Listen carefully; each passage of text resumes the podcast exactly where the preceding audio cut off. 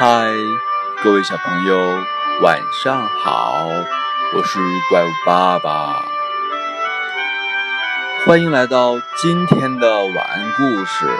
今天给大家讲的故事是《小红母鸡》。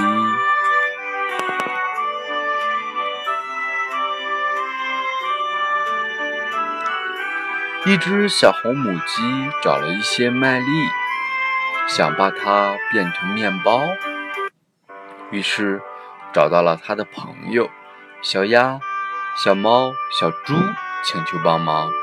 可是，他们都拒绝了。小红母鸡种下麦粒后，又浇水又施肥，照顾得可好了。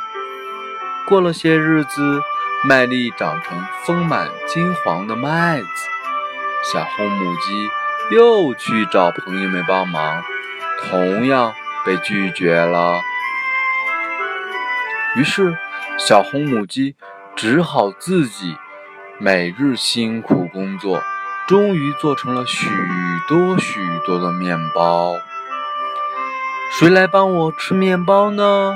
小红母鸡问。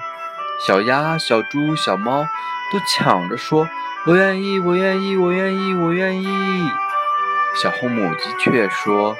你们谁也没有资格吃这些面包。说完，就自己津津有味地吃了起来。这时，小鸭、小猫、小猪都惭愧地低下了头。今天的故事就讲到这里啦，小朋友，明天见哦。